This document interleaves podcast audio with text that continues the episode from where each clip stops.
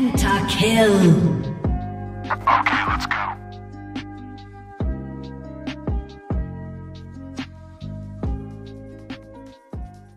Bom dia, boa tarde, boa noite a você que nos ouve. Esse aqui é o Black Stage, o programa onde você escuta de tudo um pouco sobre os esportes, esse cenário que movimenta milhões de pessoas e muita grana ao redor do mundo.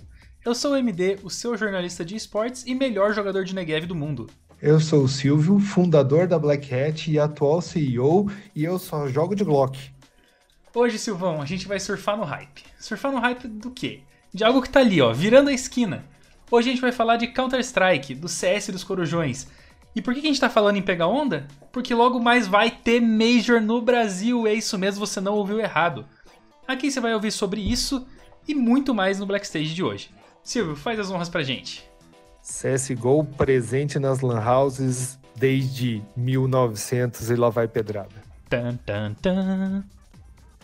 O CSGO hoje é um dos maiores jogos do mundo, né? E um dos mais populares também no Brasil, ao lado de League of Legends. E assim, né? FPS, você pensa em CSGO. E hoje é referência, né? Desde os tempos memoriais do 1.6, a gente vai falar um pouco disso. Dos Incas e os Maias. se tornou um, um, dos jogos mais jogados no Brasil. Mas, antes de a gente contar um pouquinho dessa história, como que joga CSGO? Como que eu faço? Tem pro celular? É com o joystick, né? Console?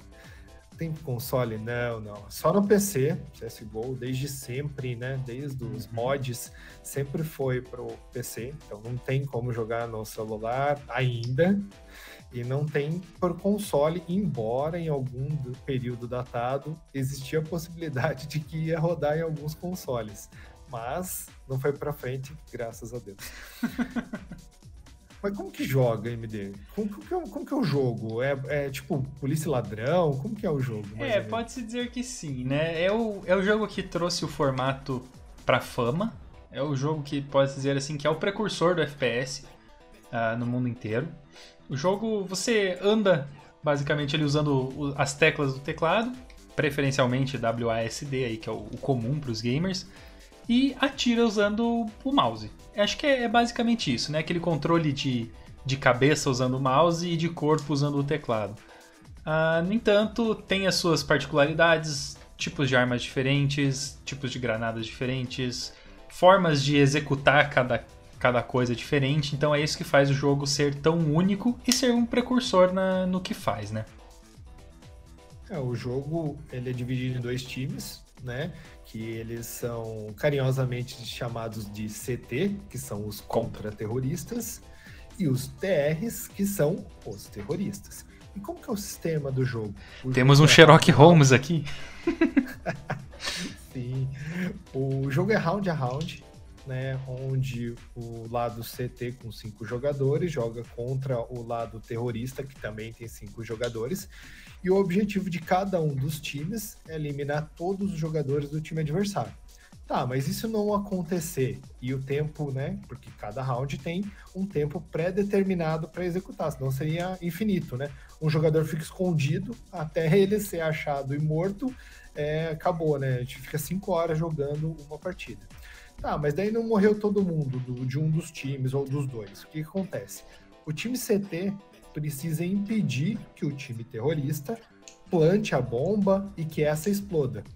E a missão do time terrorista é garantir o plante da bomba e que ela exploda. A grosso modo, é assim, é fácil, né? É tranquilo, a gente vai fazendo. Mas tem muita coisa envolvida. Tem a economia do jogo, as armas, os posicionamentos e cada jogador tem uma função no seu time. E isso tudo é agravado porque o CS tem vários mapas. Eu acho que essa é a parte mais importante. Você, para você ser um bom jogador de CS, você tem que conhecer todos os mapas. Cada um deles é específico, é único. Uh, tem o que são chamados de spots, né? Tem os um pixelzinho ali que você consegue atirar uma granada que vai chegar do outro lado, que você consegue atirar que vai, que o pessoal chama de varar, né, que é atravessar o tiro para acertar algum jogador do outro time. O, é um, um war, digamos assim, né, para quem está acostumado com os jogos de tabuleiro, que você tem que reposicionar o seu adversário para conseguir alcançar seu objetivo, tendo que eliminar ele ou não, né? Se acabar o tempo, os rounds são tem tempo limite, e esse tempo limite significa que se acabou, os contra-terroristas ganharam. E se, né, obviamente a bomba explodir ou todos os contra-terroristas forem eliminados, os terroristas ganham. É... Só que essa bomba ela não pode ser plantada em qualquer lugar, né? Você não pode chegar ali, nasceu, pum, colocou para baixo, ah, venham pegar. Não, não dá. É, você tem que ir até um local específico do mapa com uma área determinada. São dois em cada um dos mapas, ou seja, não dá para você meter cinco pessoas ali e, abandonar o outro. É, para conseguir esse plant, depois você tem que defender essa bomba para que ela não seja desarmada pelos contra-terroristas. Tem todo um, um, um esqueminha por trás que por mais que pareça fácil, não é tão fácil assim, né? E é legal que, assim, os CTs saem da base dos CTs e os terroristas saem da base dos terroristas. Teoricamente, eles vão ter que se encontrar nesse bombe para que o, teu, o CT impeça que o TR é, plante a bomba, ou o que tem o chamado retake, né? Depois da, da bomba plantada, tem que impedir que ela exploda. E os terroristas vão proteger a bomba. Então tem uma série né, de, de estratégias, estratégias utilizando utilitários, né? Que são bombas de, de gás, de, de luz, enfim, para é, cegar o adversário, para fazer passagens, porque o gás impede a visão, enfim. E tudo isso, como eu falei, ele se torna um pouquinho mais complicado, porque hoje, na rotação dos mapas, né, são sete mapas que estão é, viáveis para jogo no campeonato no CS. E isso vai mudando, e essa estratégia muda para cada mapa, porque cada mapa é construído de uma forma diferente. E quando eles começam a dominar os mapas, a dona Valve fala assim: agora eu vou tirar um mapa da rotação e vou colocar um novo. E assim por diante, os times vão aprendendo e é legal porque assim, ah, mas eu só vou jogar no mapa que eu gosto. Não. Não vai. Antes do início de cada partida, uma partida MD1, cada time veta três mapas, então acaba sobrando um deles. Uma partida MD3, cada time vai vetar dois e escolher um. E no final o que sobrar seria o decider. E assim por diante. Então, assim, um time tem que saber do, dominar pelo menos uns 4, 5 mapas e jogando bem para levar vantagem sobre o time adversário.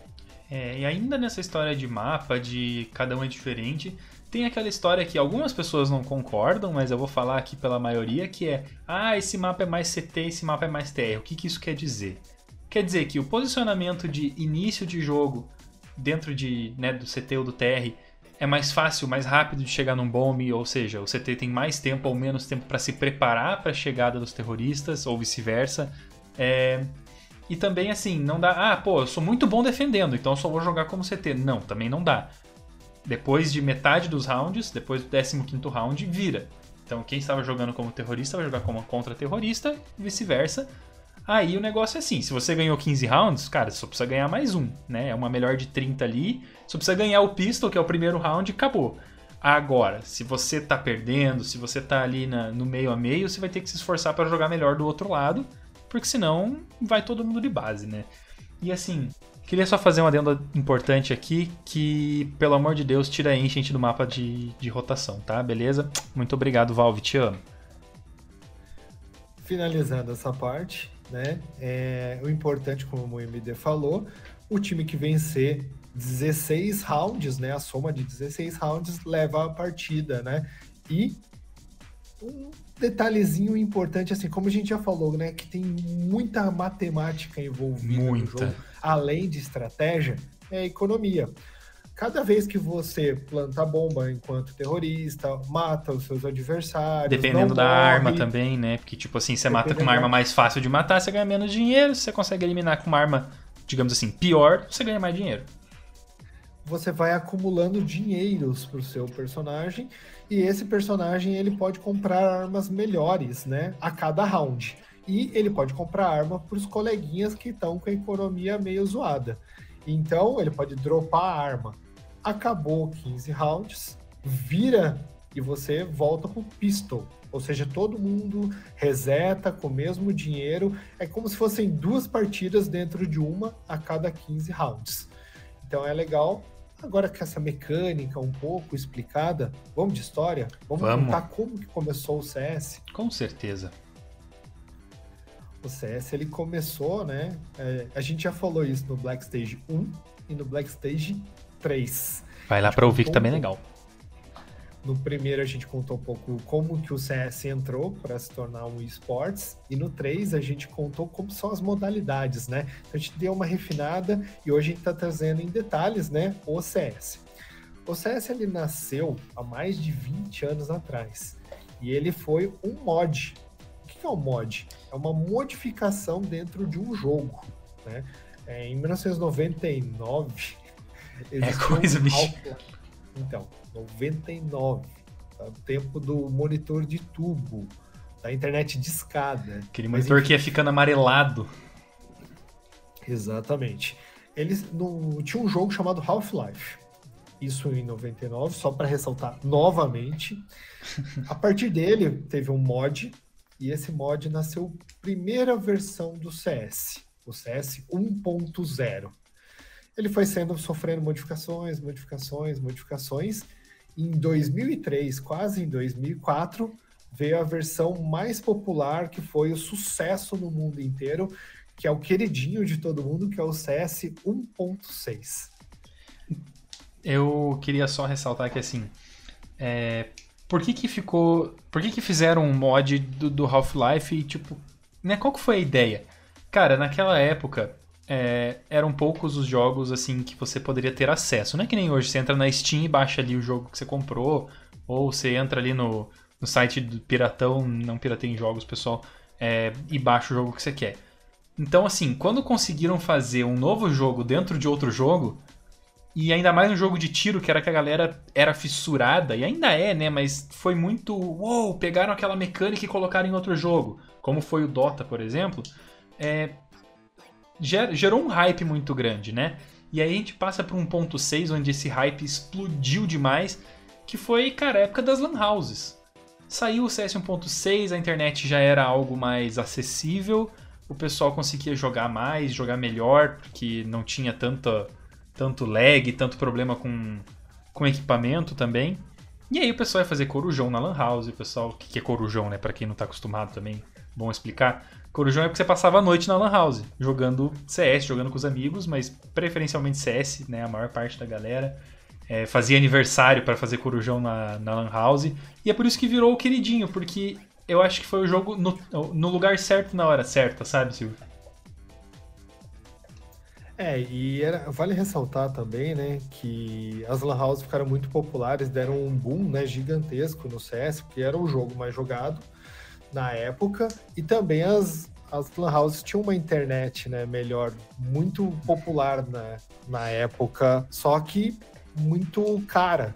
Não era sim, todo mundo que podia sim. ter internet boa para jogar. E daí foram criando os clãs, os times, foi jogado. É legal dizer que nessa época o CSGO, ele era cobrado, ele era vendido, era vendido o CD do CSGO, você precisava ter uma licença para jogar, para vocês entenderem como que é. Em 2008, mais ou menos nessa época, tem um caso muito curioso que foi aconteceu no Brasil, né? O Brasil, né? Mas Brasil? Memes, né?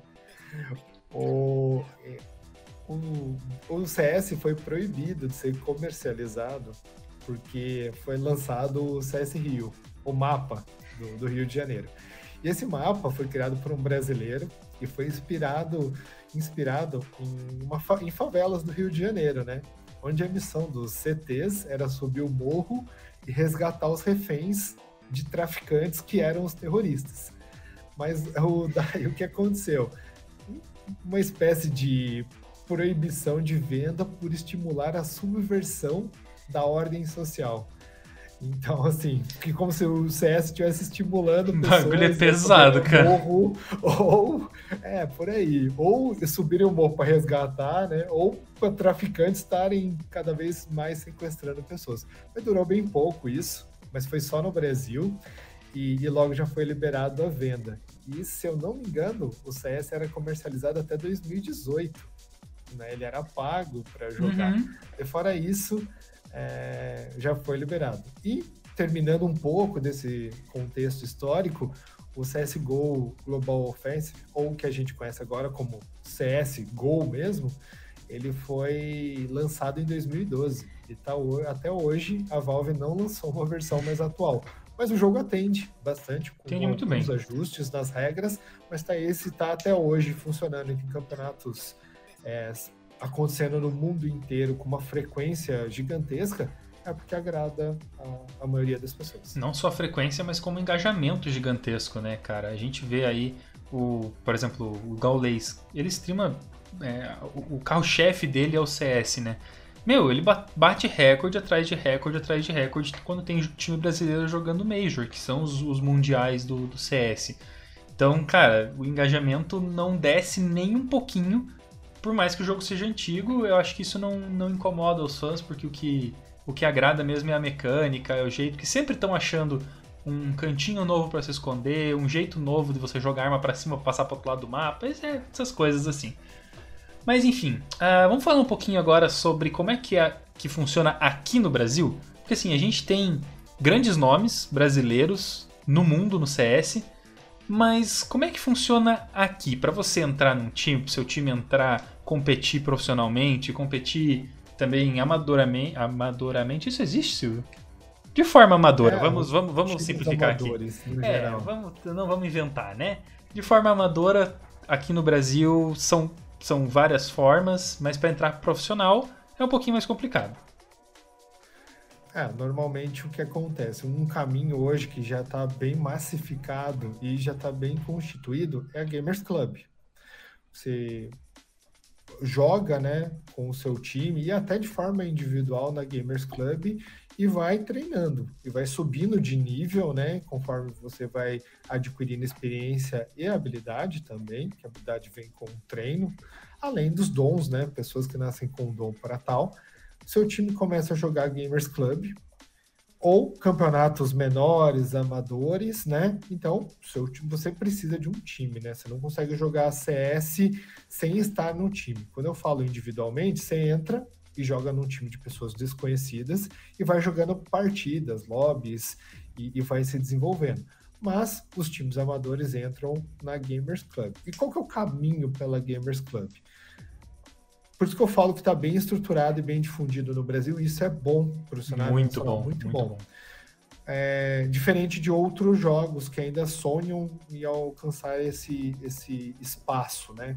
Mas, por exemplo, na Gamers Club você tem a série aberta, que hoje conta com mais ou menos 300 times. Desses 300 times, com cinco jogadores cada um deles. é, é assim, coisa, cara. É a liga aberta. Joga quem quer, time amador, time de amigo, enfim. Daí o seu time consegue é, uma boa colocação na série aberta, que ocorre todo mês, né? Série aberta, todas essas ligas da Gamers Club são mensais.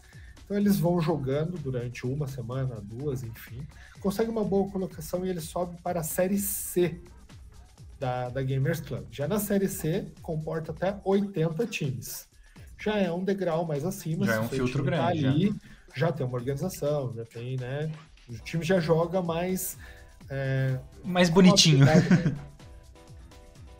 da Série C sobe para a Série B, conseguindo a classificação, e na Série B já são 48 times. Já tem um, volume bem menor uhum. e a uhum. qualidade também lá em cima, né? Então, é, diria que é mais ou menos como a Série B um campeonato brasileiro ali, com times de qualidade, com times estruturados, com organizações por trás dos times, né?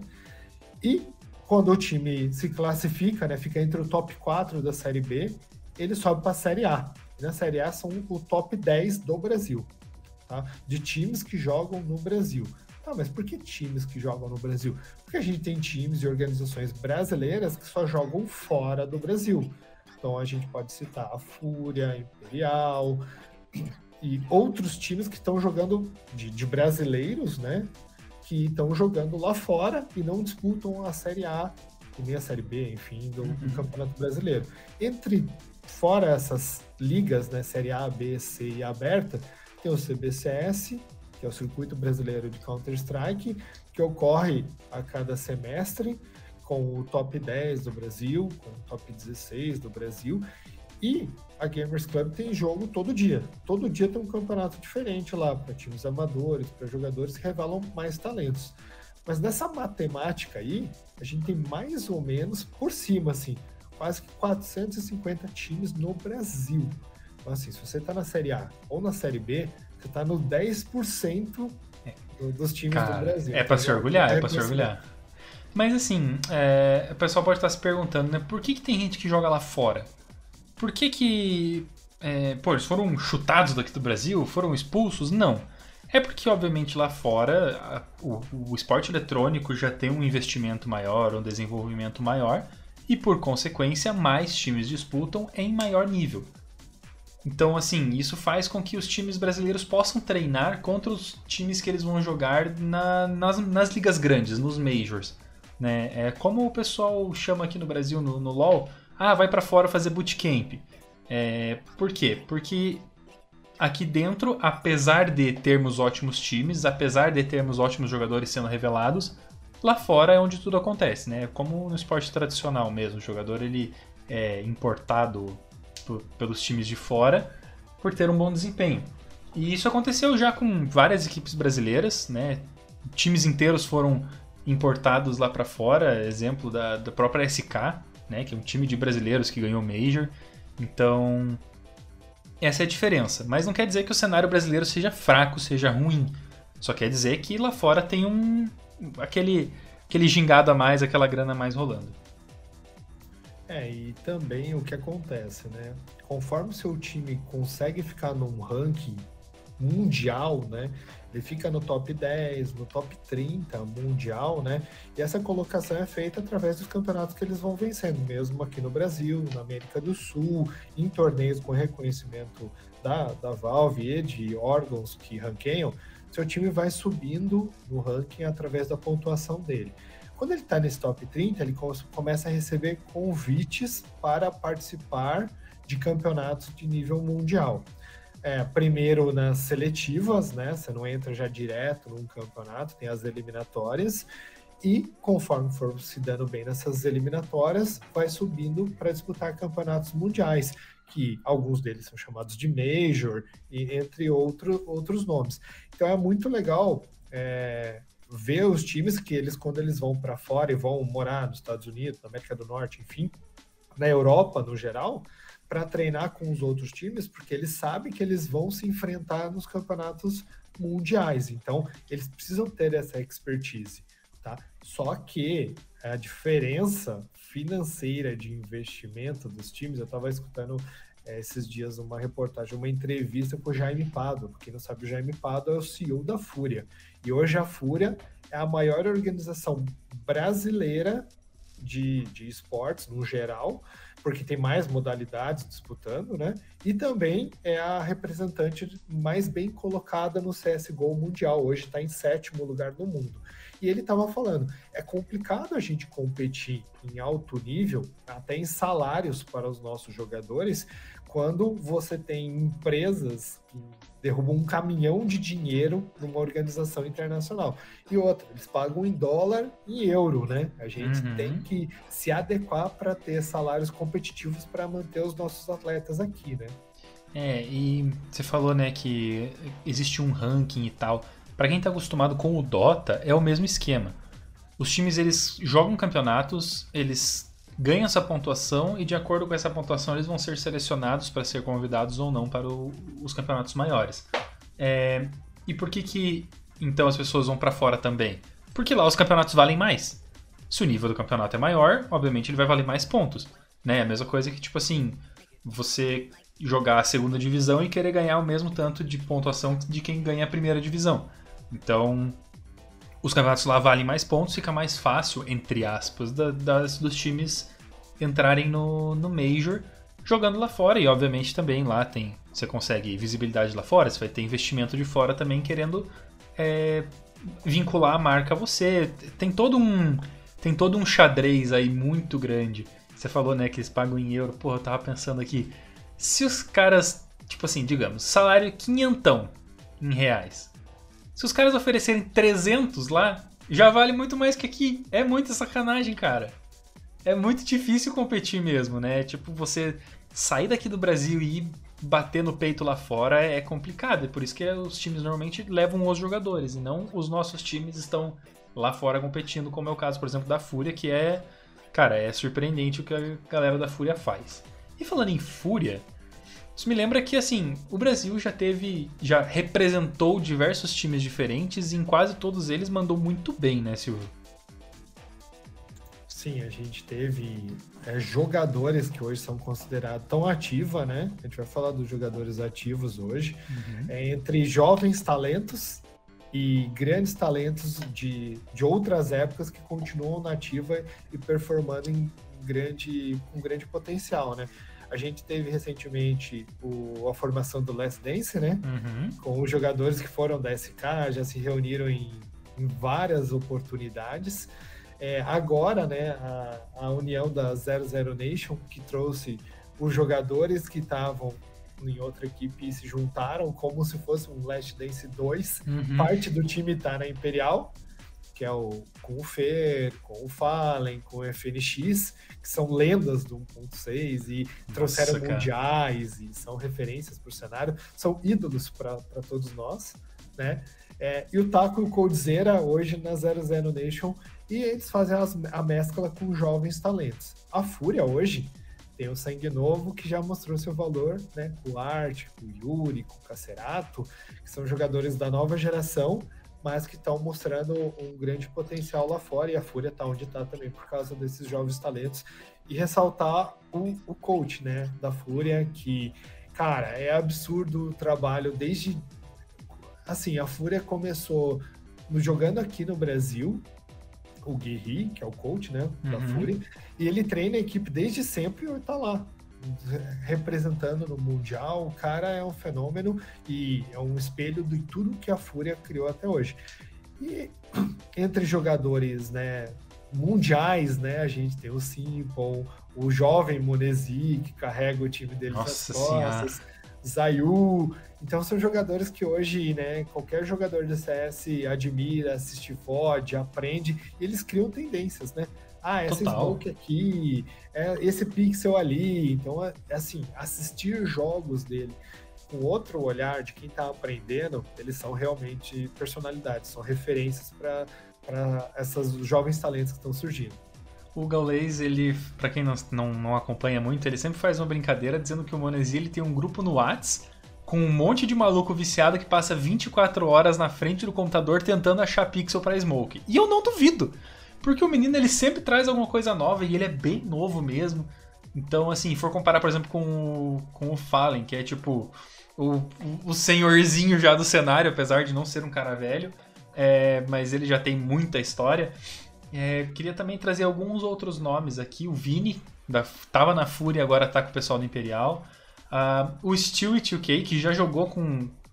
É, fazendo. cobrindo um buraco no time brasileiro. E todo mundo diz que o Stewie é o jogador de CS gringo mais brasileiro que tem.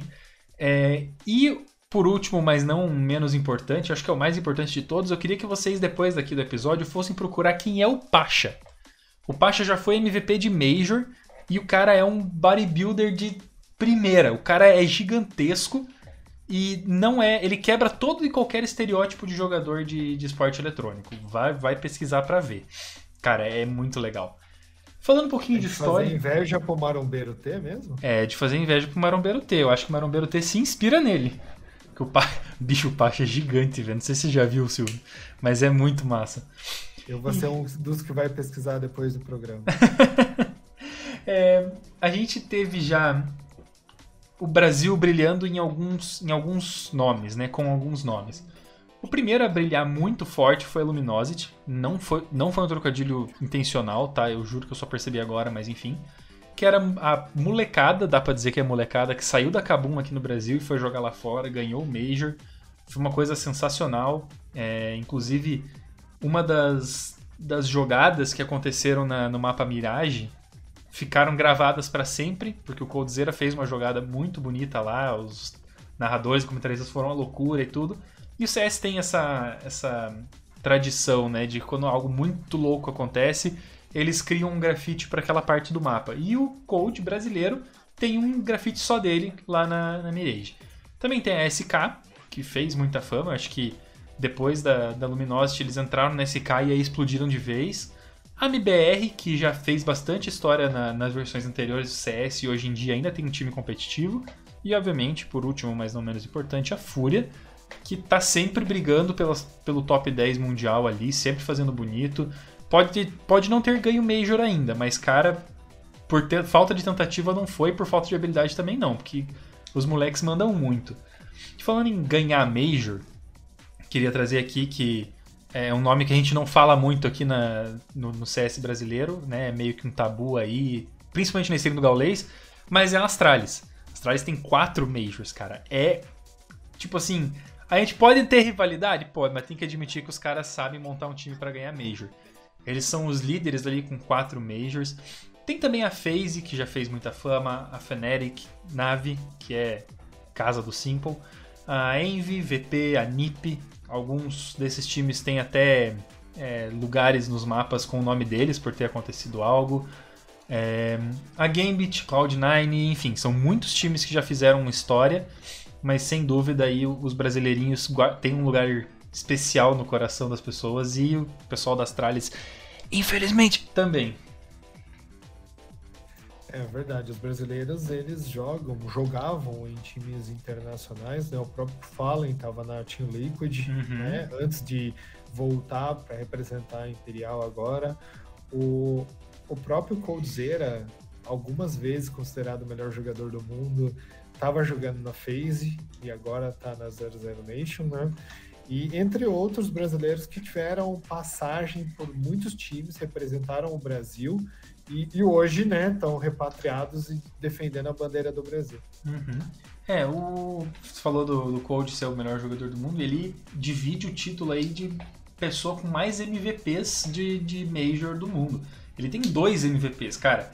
Pensa você, tipo, jogar dois campeonatos e ser considerado duas vezes seguidas o melhor jogador do campeonato possível. Tipo, você é o cara, a pessoa a ser batida dentro do campeonato. Deve ser muito louco, né? E é massa porque é Brasil. Tipo, vai Brasil demais, assim.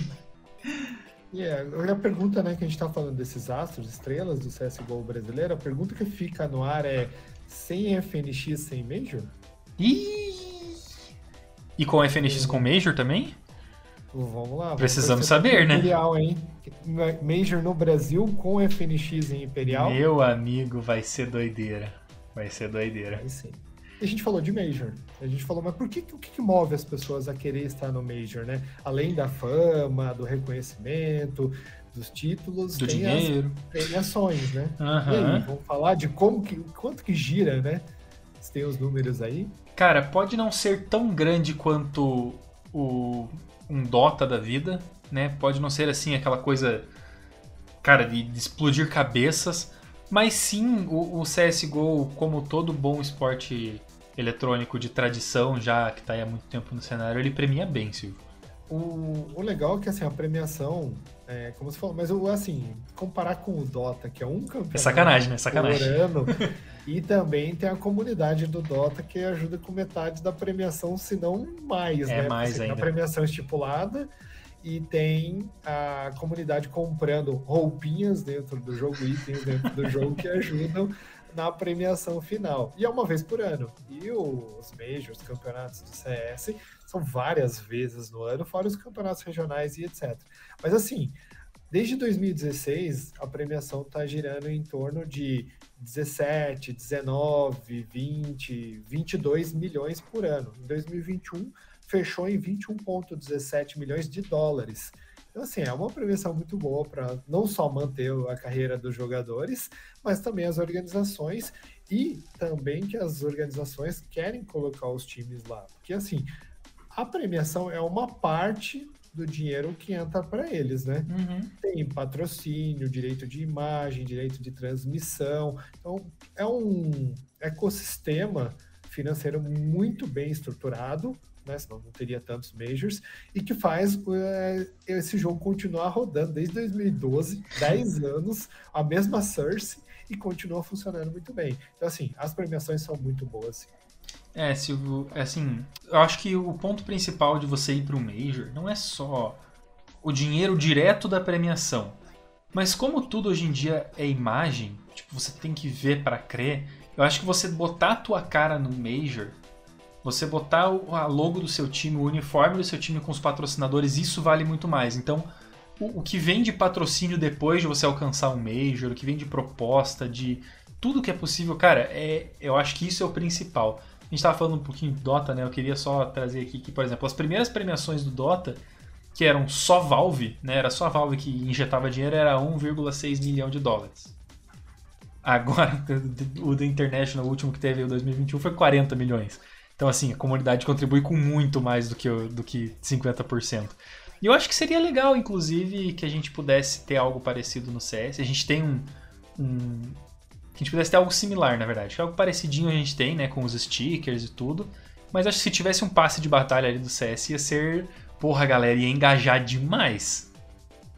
É, algumas caixas, né, itens, que, porque, né, enfim, existem possibilidades ali de, de, de monetizar. A Valve, né, para quem não sabe, é a detentora do CS e do Dota. Então, uhum. Então, assim, dá para fazer algum esquema para que é, eles consigam monetizar mais. Mas assim, a comunidade já agrega muito, ajuda sim, muito no sim. CSGO também.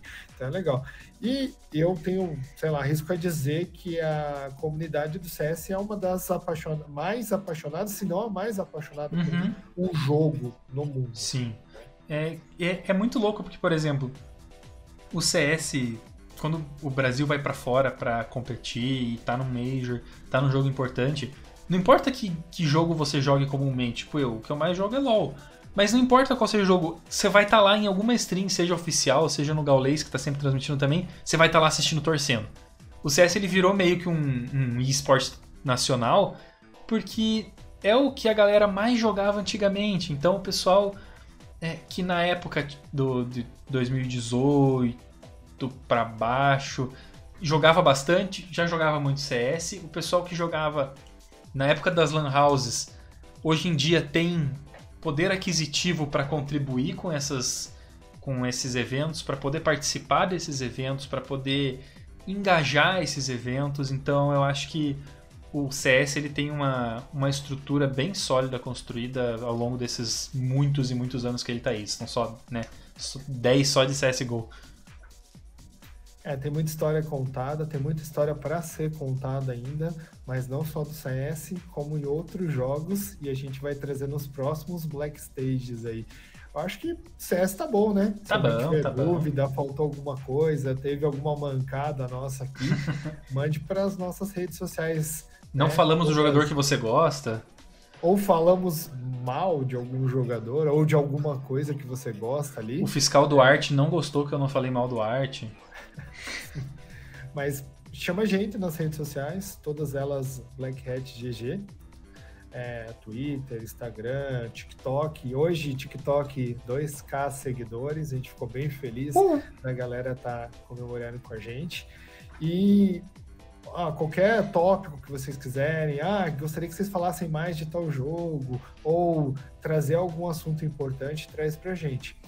E para encerrar aqui, né, queria agradecer principalmente, né, a Bitools, que proporciona, é, acredita no nosso projeto, investe na, na Black Hat, é uma parceiro, parceirona nossa e que proporciona a gente fazer esse podcast. E você, que tá, tá com aquele inglês meio falhado, tá assim, tá querendo se desenvolver, tá querendo morar fora do Brasil e precisa de agilidade e de um método que seja imersivo, e atual e eficiente, atrás, eficiente, que não seja atrás de uma carteira que você consiga gamificar o seu aprendizado no inglês, vai lá no site da Bitools, preenche seu cadastro e coloca lá Black Hat, o código de o cupom de desconto para garantir o seu desconto de 10% em todo o seu curso, tá bom?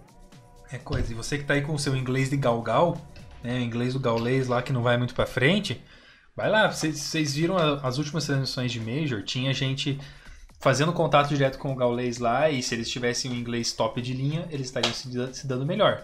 Quer se dar melhor também lá fora? Bitools tá aí para vocês. Quem sabe 2023, Majors na Europa e nos Estados Unidos, você precisa estar tá com inglês bala para representar o Brasil ou para se divertir? já começa agora e a Bitus está pronta para te ajudar em tudo que você precisar.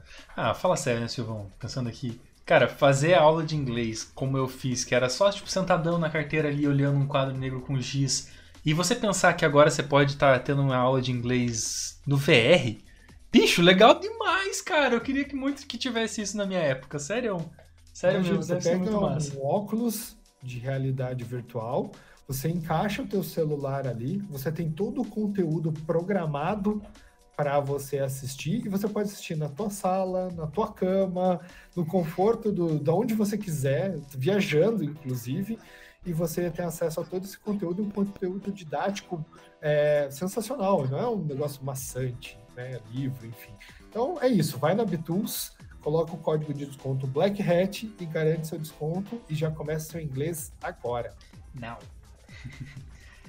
Pessoal, a gente vai ficando por aqui. Esse foi mais um episódio do Black Stage. Agradeço por vocês terem ficado com a gente até o final. Esse foi o episódio sobre CSGO. Se tiver sugestão de mais jogos pra gente falar, vai mandando aí que os próximos estão vindo. Mas a gente nunca vai deixar de ler as mensagens. Manda lá nas nossas redes sociais, Black Hat GG, que a gente vai estar sempre atento, beleza? Sou MD, seu jornalista de esportes, vou ficando por aqui. Valeu, pessoal. Um abraço a todos e a gente se vê semana que vem com League of Legends. Uh! Ai, que vergonha. Quer dizer, que, que amo.